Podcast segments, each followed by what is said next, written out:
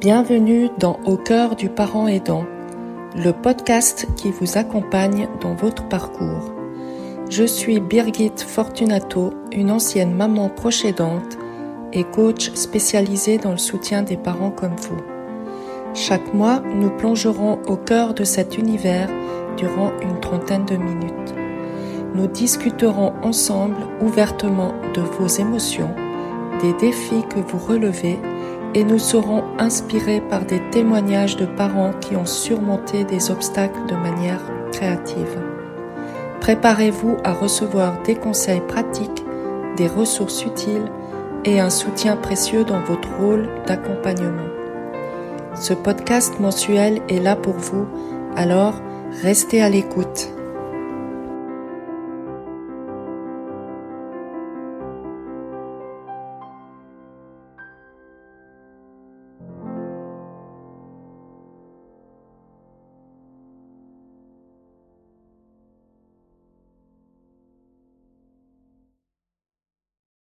Bonjour Valériane, j'aimerais commencer par te présenter brièvement.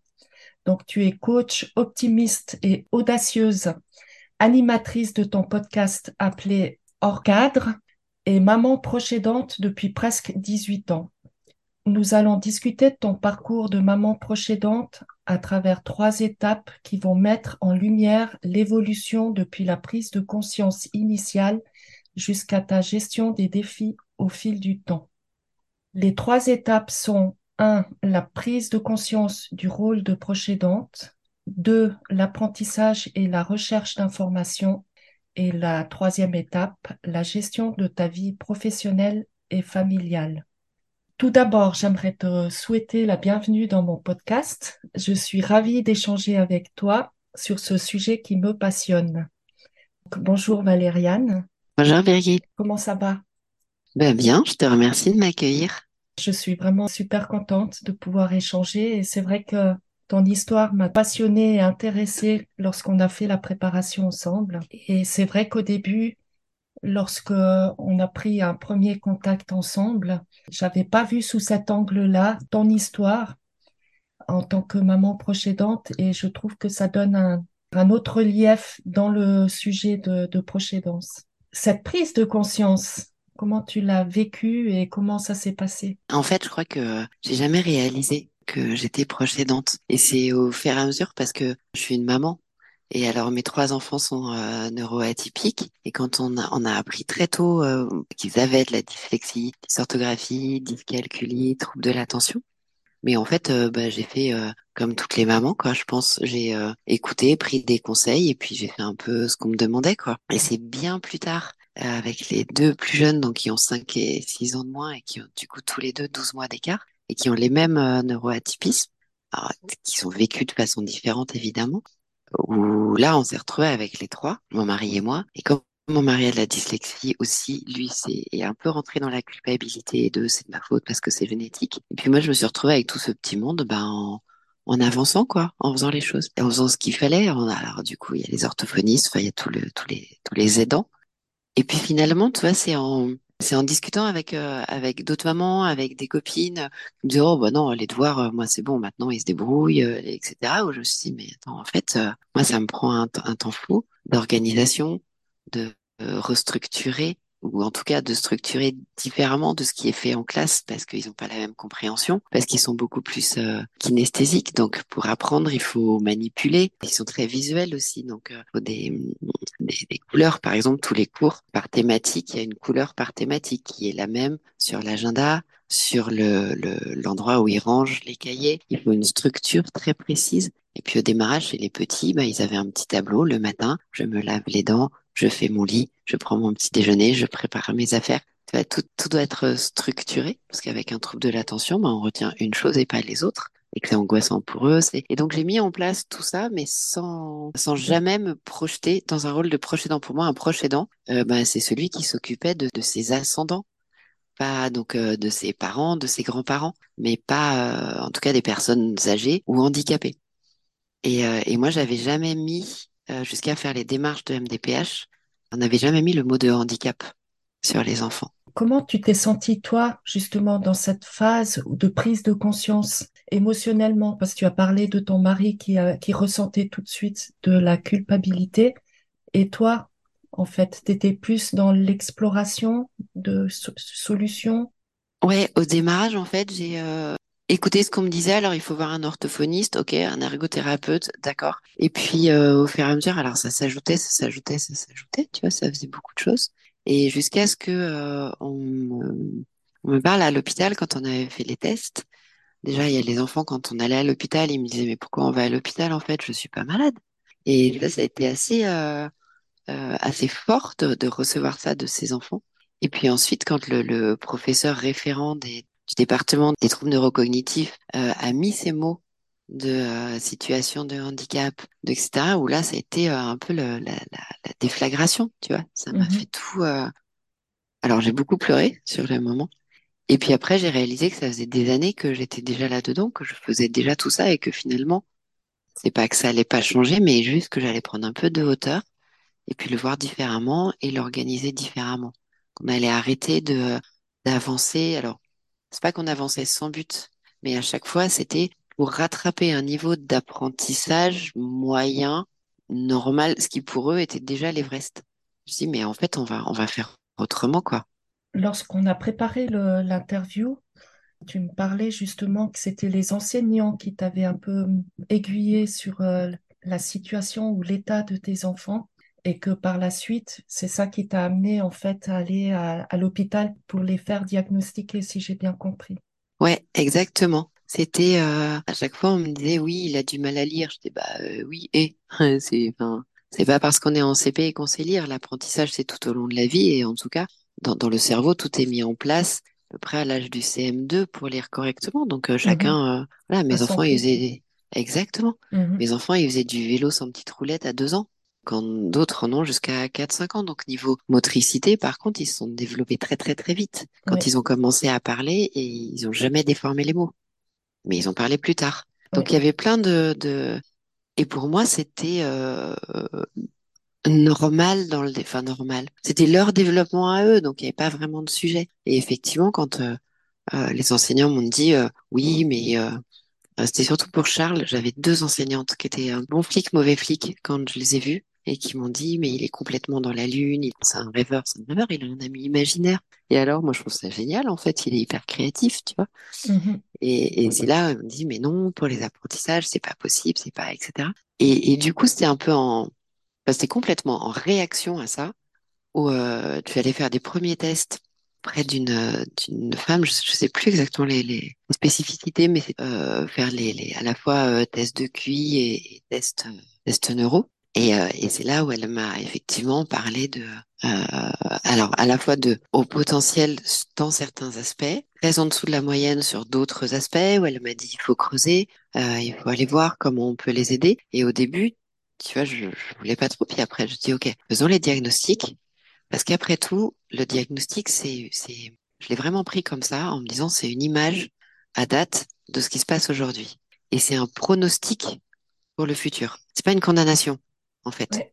C'est Mhm. juste un pronostic. Et donc, par rapport à ce pronostic, j'étais, alors c'est mon côté rebelle, mais j'étais vraiment dans le, eh ben, ils vont vous prouver qu'ils vont très bien y arriver dans ce qu'ils aiment et dans ce qu'ils ont envie de faire. Compte maintenant à moi de les accompagner pour découvrir leurs talents et découvrir là où pour eux, ce sera facile et ils prendront du plaisir. Et on va arrêter d'écouter tout le monde pour rester dans le dur de, il faut qu'ils rattrapent à un niveau moyen des élèves de leur, de leur classe. Comment euh, tes enfants ont réagi justement par rapport au diagnostic? Parce que j'entends bien qu'au début, en allant à l'hôpital, ils se sont dit, mais on n'est pas malade. Mais une fois qu'il y avait un diagnostic, peut-être que c'était pas compréhensible pour eux à cet âge-là, hein. Comment tu as décrypté en fait euh, pour leur rendre accessible cette information? En fait, on en a parlé assez tôt. Assez tôt, on a mis des mots de euh, dyslexie, dysorthographie, dyscalculie, trouble de l'attention. Il n'a pas d'hyperactivité, euh, mais trouble de l'attention, hypersensible. Alors, tous les enfants sont hypersensibles, donc regardez un petit peu, mais ils ont vraiment une très haute euh, connexion émotionnelle, une empathie très forte. Ils ressentent beaucoup de choses et au potentiel. Et du coup, tout ce mélange-là a fait qu'ils avaient une conscience très précise de leurs difficultés.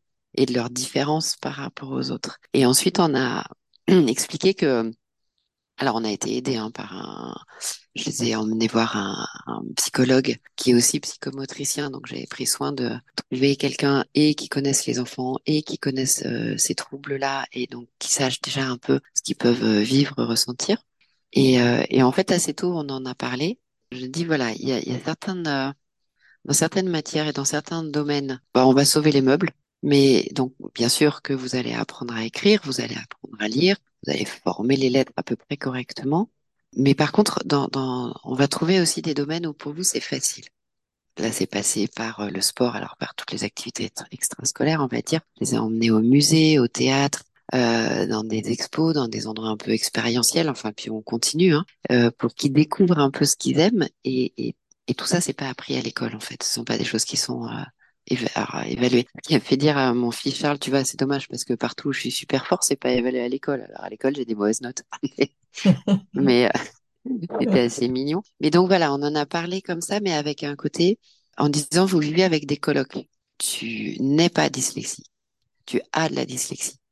Parce que euh, quand tu es sur des patins à glace ou au, au ski ou quelle que soit l'activité, ou ma fille sur son cheval, dyslexique ou pas, euh, tu vois, tu es plutôt très doué et, et même meilleure que ton groupe. Aujourd'hui, elle est dans, elle est dans un niveau où elle a deux ans de moins que tous les autres parce que parce qu'elle a, elle, a ça quoi, elle a ce, cette fibre. Pour mes filles, c'est pareil. Du coup, à chaque fois, en appuyant sur, euh, tu vas vivre en colloque avec les troubles dits, avec le neuroatypisme, bah comme tout colloque. Par moment, on se dispute parce que quand même c'est pénible et que le colloque on aimerait bien le virer. Et puis par moment, bah, finalement, on s'entend pas si mal et puis on avance comme ça. Mais je trouvais que c'était très important de ne pas cacher, de mettre les vrais mots aussi, euh, d'expliquer ce qui allait se passer, euh, d'expliquer euh, que bah ouais, là c'est dur, et bah ouais, c'est plus dur que les autres. Et un jour, ma fille, très en colère en partant à l'école, dit mais j'en ai ras-le-bol, j'en ai marre, moi je voudrais être comme tout le monde. Et mon fils la regarde disant c'est qui tout le monde? Parce que moi je sais pas qui fait tout le monde, hein, donc euh, tout le monde il n'existe pas. Et euh, donc voilà, je trouvais ça assez mignon parce que du coup ils se définissent et du coup, il a dit après, mais de toute façon, euh, euh on est différents. Ah, et puis, du coup, j'ai dit, mais de toute façon, on est tous différents. Il me dit, bah oui, de toute façon, on est différents à partir du moment où on est deux dans une pièce. Et donc, il n'y avait pas de sujet, tu vois, vraiment Mhm. de... Par contre, Ouais, effectivement, le mot handicap, il est assez violent. ouais, Alors, du coup, on on dit bien une situation de handicap. oui. Et en plus, c'est invisible. Donc, ils sont tout le temps challengés par les profs, par tous les gens qui, qui rencontrent, qui souvent font pas exprès. Leur disent, euh, bah, tiens, euh, tu peux, euh, tiens, tu peux lire l'énoncé. Et là, ils se retrouvent, alors, ils le font, c'est difficile. Et puis, ils disent, bah, attends, fais un effort, lis correctement. Et bah, en fait, là, je suis au max. Mhm. Et puis voilà. Donc, il y a tout cet accompagnement qu'il faut apporter, justement, surtout quand c'est nos enfants, c'est, ça touche la corde sensible, on va dire. Donc, ça m'amène justement à la, à deuxième étape, c'est tout ce qui est apprentissage et recherche d'informations. Je, sais que tu as choisi de, faire ton propre parcours, tes propres recherches pour accompagner au mieux tes enfants. Exactement, j'avais, euh, en fait, quand j'ai eu des enfants, je voyais les triplés. La petite BD qui paraissait dans Elle avec euh, euh, les enfants avec euh, les robes à smoke, les chemises en lin, les petits bermudas beige trop mignons, qui disent bonjour à la dame, etc. En fait, il a assez fallu, enfin, il a fallu assez rapidement faire le deuil de ça. Parce que moi, ils disent pas bonjour à la dame. Ils scannent la dame et ils voient si éventuellement, c'est, ils disent bonjour. Mhm, Alors, on apprend, hein, les, les, deux, trois, euh, des règles. Enfin, petit, on a appris euh, les règles, enfin, les règles, les, les classiques de, de, on dit bonjour, on dit merci, on dit s'il vous plaît, on dit pas de table, etc. Mais eux, de prime abord, c'était pas quelque chose d'évident et c'était quelque chose que dès le départ, ils ont remis en question. C'était les toutes premières étapes.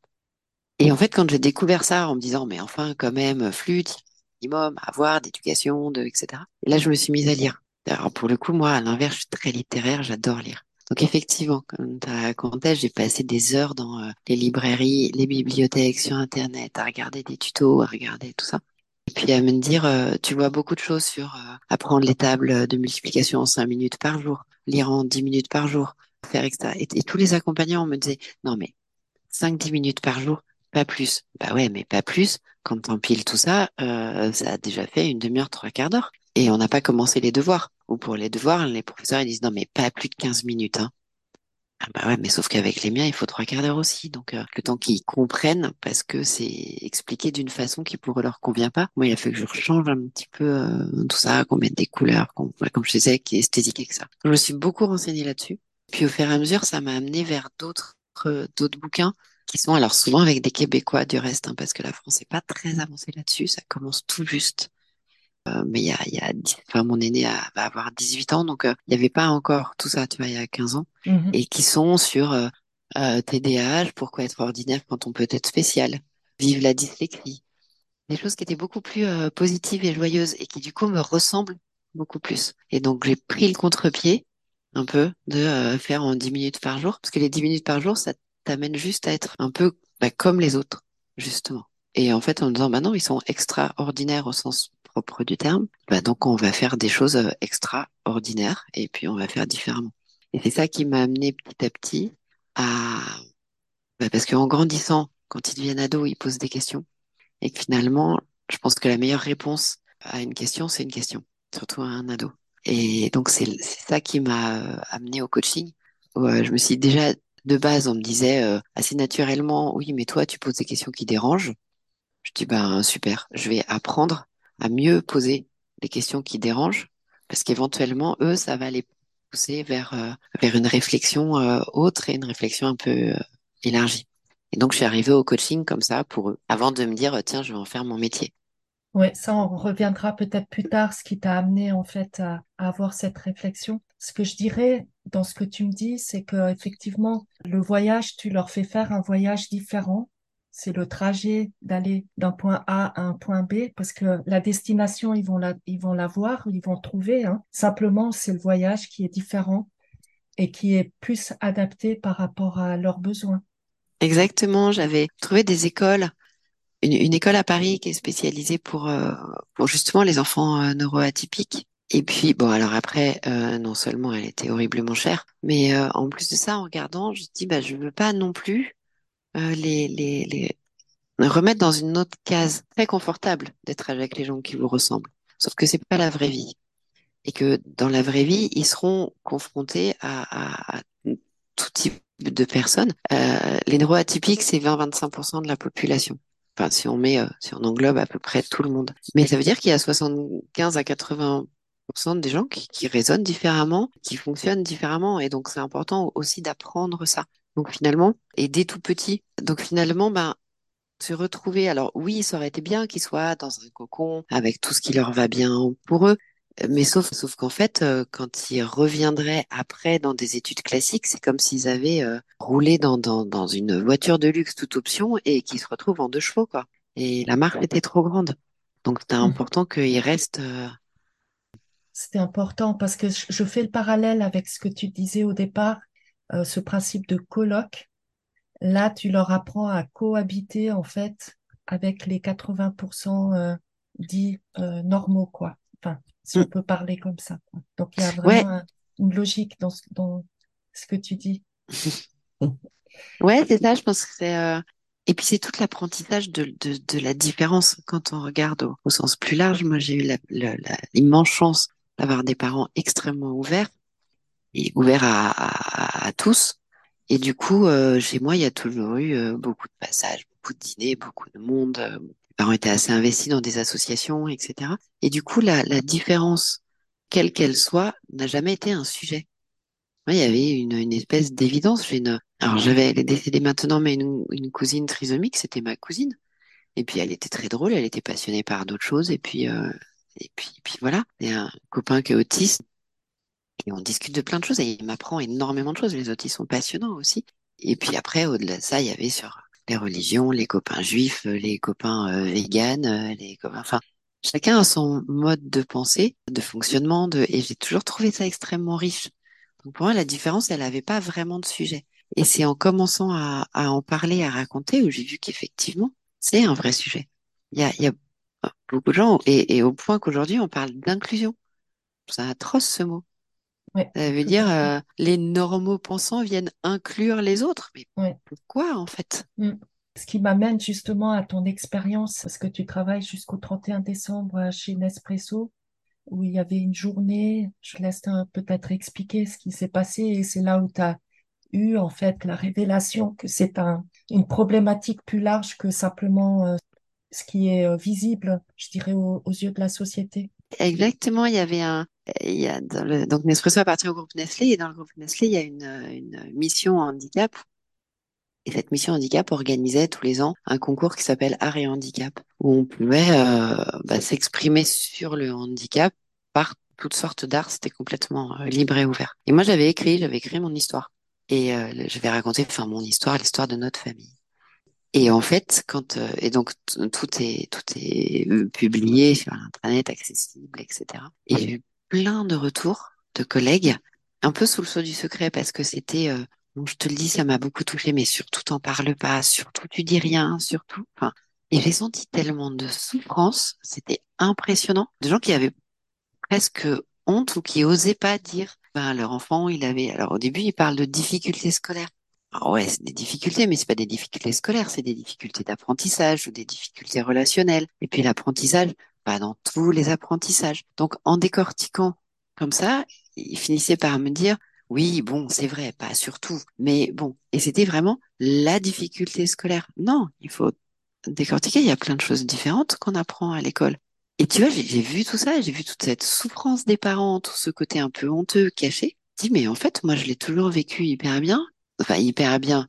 Bien sûr que quand on entend de ces enfants qui sont en situation de handicap, au début, c'est assez violent. On pleure un bon coup, puis après, on dit, OK, comment je fais autrement? Mais je voyais chez eux vraiment quelque chose de, de lancinant, dur, etc. Et je me suis dit, bon, bah, OK, il faut, euh, euh, et je vois que ça leur fait du bien quand j'en parle et ils viennent me demander conseil, me demander, je dis mais en fait je, moi j'ai pas de conseils à donner en fait. Et c'est là tu vois que ça a rebouclé du coup avec le coaching où je me suis dit mais finalement le coaching, enfin ce que j'avais fait pour mes enfants, je peux l'apporter à beaucoup plus.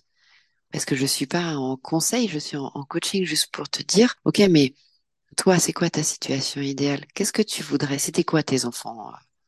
Toi c'est quoi la vie de famille idéale? C'était quoi tes enfants idéaux? De quoi tu rêvais? Ok, aujourd'hui, comment tu le vis? Qu'est-ce qui se passe? Il faut faire le deuil de cette vie idéale, mais elle peut être formidable aussi. Juste, elle sera pas dans ton imagination, elle sera dans la réalité.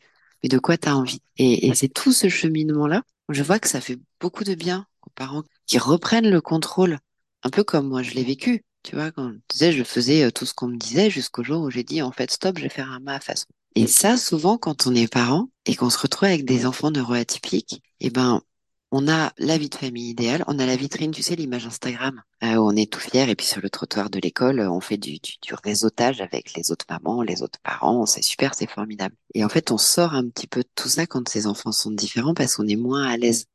Alors qu'en fait, il n'y a aucune raison. Simplement, il faut savoir faire le deuil de cette image, faire le deuil d'Instagram et le, et le faire différemment pour euh, retrouver de, de l'harmonie en famille déjà et du plaisir dans les apprentissages. Je dis pas que c'est facile, hein. Mais ça marche. Et je pense qu'il y a le mot euh, culpabilité et honte qui est très présent. Et je pense qu'il y a aussi un travail à faire là-dessus, justement. Oui, tu as complètement raison. Et c'est, pas une mince affaire, hein, quand même. Mm. C'est des gros morceaux. Parce que ça ouais, touche, as complètement raison. Ça touche à bah, ton rôle, à toi, ce que tu as transmis, ce que tu. Enfin, c'est en principe, on a effectivement un idéal. On se projette très souvent euh, sur l'avenir de nos enfants, mais en fait, euh, ben, faut, dès leur plus jeune âge, il faut accepter qu'ils ont leur personnalité, leur identité et, et qu'il faut accompagner au mieux justement dans, dans leurs besoins. Exactement. C'est pas, euh, en fait, on se sent jugé. Je trouve ça très dur au démarrage parce qu'on a l'image idéale, on a un peu l'impression d'être, enfin, on a notre vécu à nous vis-à-vis de nos parents. Et on a beau grandir en se disant je ferai jamais comme ça. Bon, bah, du jour où on a des enfants, on se retrouve à dire les mêmes répliques et à faire tout pareil, dans plein d'aspects. Mhm. euh, on a euh, les et on est souvent aussi sous le sous le, le, jugement des autres, chacun se mettant un idéal et le projetant, en disant bon, enfin tu peux pas faire comme ça. Ben, si, mais juste euh, je m'y autorise et je m'y autorise avec assertivité et confiance. Et c'est ça qui est complexe. C'est ça qui est, vraiment complexe. Et ce qui m'amène justement euh, dans la gestion de ta vie professionnelle et familiale, parce qu'on est quand même sous le sceau de l'équilibre dans tout ça. Euh, tu as parlé de justement d'accompagner tes, tes enfants dans les tâches scolaires.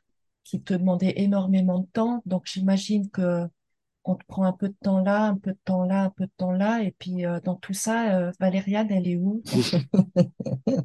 Ouais, exactement. En fait, euh, j'ai pas mal de, copines ou de connaissances qui, elles, ont arrêté de bosser. Et moi, financièrement, j'avais pas le choix, il fallait que je bosse. Et en fait, ça a été génial parce que c'est le fait de continuer à travailler déjà m'a gardé des, des moments où, où je pensais pas aux enfants puisqu'on est dans son travail, m'a permis aussi de prendre de la hauteur, de voir des choses euh, un peu différemment. Alors après, au niveau de effectivement de la gestion de l'emploi du temps, c'était un petit peu rock'n'roll. Hein. Et, euh, et surtout que avant avant Covid, j'avais une journée de télétravail par euh, mois à peu près. Donc, euh, tu es tout le temps au bureau, tu as les temps de trajet, y a, etc. Et puis, les enfants étaient petits, donc on pouvait pas tout le temps... Euh... Je pouvais pas les laisser aller tout seul chez l'orthophoniste, aller tout seul, etc. Donc, on fait un Tetris dans l'agenda.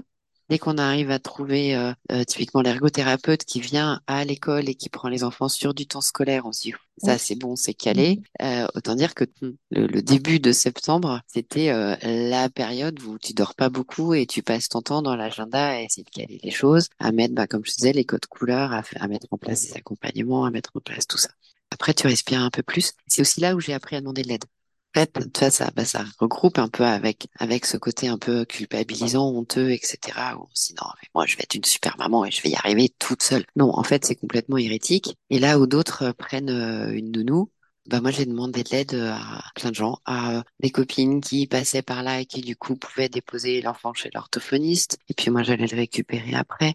J'ai la chance d'avoir mes parents qui habitent pas très loin qui en ont fait des trajets, des allers-retours, des euh, voilà. Ma maman qui était directrice d'école, mais d'une école euh, privée un peu sélecte, euh, qui était plus à pousser, etc. Elle a dit mais moi je veux bien les faire travailler. J'étais voilà, alors il va falloir revoir tout toutes les méthodes d'enseignement. Par contre, là, c'est un Mhm. gros boulot. Et elle s'est prise au jeu, elle a découvert, elle a, voilà, dit en fait, le, le secret, c'est de les écouter. Et souvent, on on n'écoute pas forcément ses enfants. On se dit non, mais il doit faire comme ça, il fait comme ça. Puis en fait, euh, quand on le questionne et qu'on l'écoute sur euh, mais de quoi tu as besoin, qu'est-ce que tu ne comprends pas, qu'est-ce qui est difficile pour toi, c'est beaucoup plus facile de mettre en place les choses. Et donc finalement, tu vois, le fait de, travailler m'a permis aussi d'échanger.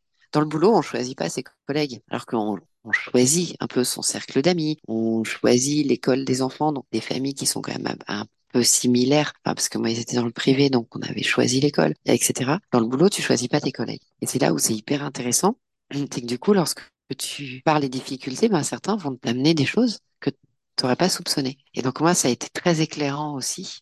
Mhm. Euh, justement d'avoir euh, d'avoir tout ça et ouais ça a été indice enfin je me rends compte que finalement euh, ça a été top de, de continuer à bosser le, le truc qui était le plus compliqué, dont j'ai pris conscience beaucoup plus tard, euh, c'est que finalement, j'arrivais à gérer les emplois du temps, à gérer les accompagnements, à gérer mon travail, à, mais tu vois, toujours à gérer quelque chose.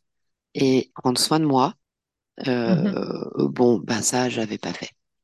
Et je me suis rendu compte plus tard que euh, m'autoriser à prendre du temps pour moi était absolument indispensable pour euh, regagner en énergie et avancer beaucoup plus euh, sereine et joyeuse. Sinon, tu es dans le dur et ça marche pas, quoi. Tu vois, t'es dans la gestion. S'il y a un décalage horaire, euh, du coup, bah, ça, ça fiche en l'air tout le reste. Mhm. Ouais, et, et du coup, t'es crispé et t'es sans arrêt euh, tendu à dire, mais enfin non, ça, tu devais le faire en temps de temps, ça, etc. Et en fait, c'est une super mauvaise énergie. Mhm. Alors que quand tu prends le temps. Donc, j'ai appris, tu vois, le fait d'aller travailler aussi sur le temps du trajet. Et j'avais euh, 30-40 minutes de trajet. Et sur le temps du trajet, eh ben, je mettais de la musique, j'écoutais des podcasts, j'écoutais, enfin, des choses euh, pour moi. Et quand j'arrivais chez moi avant de passer la porte, je disais, euh, respire, je me pose, je prends le temps. Et quand les enfants sautaient dessus parce qu'ils ont toujours des tas de choses à demander, je disais en fait, deux petites minutes. Je pose mes affaires, je vais juste, voilà, regarder deux, trois trucs. Et dans cinq minutes, je suis à vous. Et là, vous me laissez ce petit temps. Tu vas à apprendre à avoir des petits sas comme Mhm. ça. Et ça, c'est indispensable.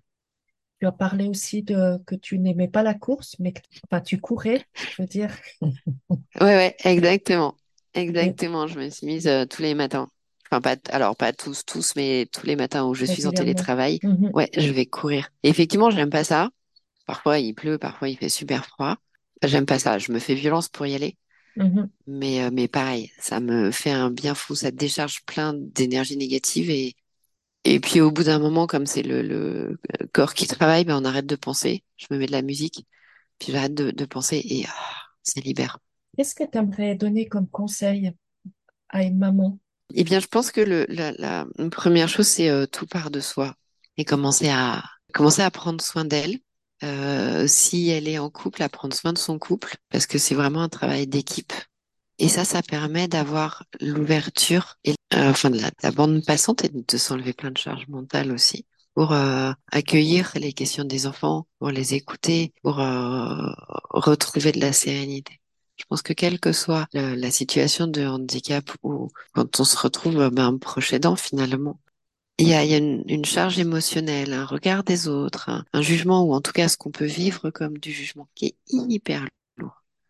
Et, euh, et tout ça pour l'évacuer, ben ça commence par soi-même et par s'écouter soi. Et en même temps, euh, justement, tu parlais d'être euh, harmonisé au niveau du couple. On sait bien que chaque personne vit les choses différemment et on peut être confronté à, à ce que son conjoint n'est pas nécessairement dans la même perspective, dans la même dynamique. C'est Mm. aussi un obstacle, je dirais, qui est supplémentaire qui peut surgir.